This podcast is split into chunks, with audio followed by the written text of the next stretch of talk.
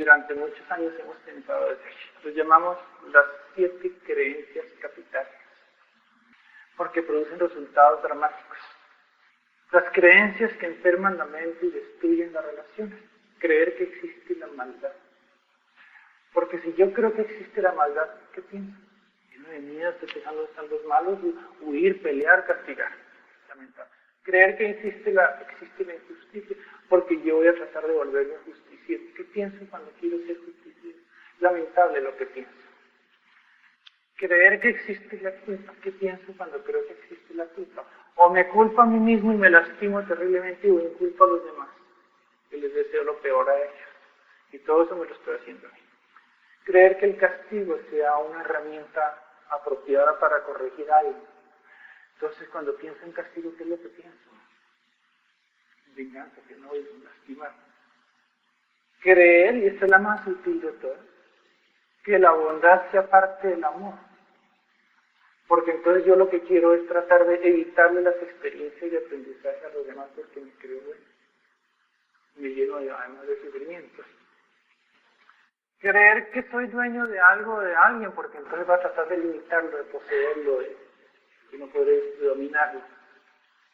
O creer que el amor sea algo exclusivo, cuando es algo universal. Todo ese tipo de... Esas son las creencias básicas, ¿no? Nuestra mente está llena de eso, porque la cultura nos enseña esto desde que nacemos. Pero nuestro ejercicio de desarrollo personal es reconocer los resultados de esas cosas, utilizando esa información para modificar la información. La modificamos por otra. Comprendemos que no existe maldad, solamente niveles de ignorancia, no de maldad. Jamás hay maldad en ser humano. Comprendemos que no hay injusticia, solamente experiencias correspondientes para aprender lo que no sé y son perfectas para cada uno. Comprendemos que la culpa no existe, solamente los errores involuntarios que cada persona comete para esconderse. Comprendemos que el castigo no es apropiado para aprender nada, por eso hacemos enseñanza de amor. Comprendemos que la bondad no es la herramienta apropiada para solucionar las situaciones humanas, sino el servicio, tanto en acción como en información.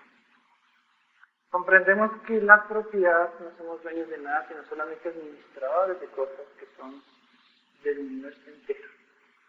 Y comprendemos que las relaciones humanas no se pueden manejar por exclusividad, sino por acuerdos específicos. Entonces, cuando comprendemos eso, nos liberamos de todo ese conflicto que genera nuestro pensamiento, porque pienso de otra manera.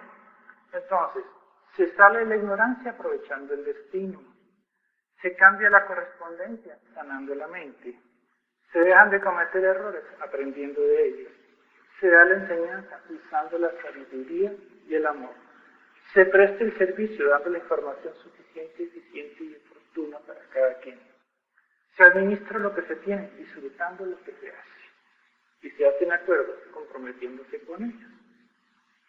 Y ahí empezó el mejoramiento profundo del ser humano. Obviamente, es cuestión de cómo pienso y desde dónde pienso. Entonces no se les olvide lo más elemental de la ciencia, lo más simple. Todo lo que tú le desees a cualquier persona o a cualquier ser, que lo estás haciendo es a ti.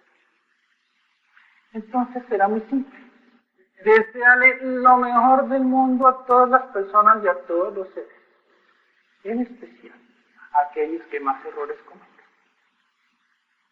y harás un excelente uso de tu pensamiento. Está fácil, ¿no es cierto? Es un pequeño reto.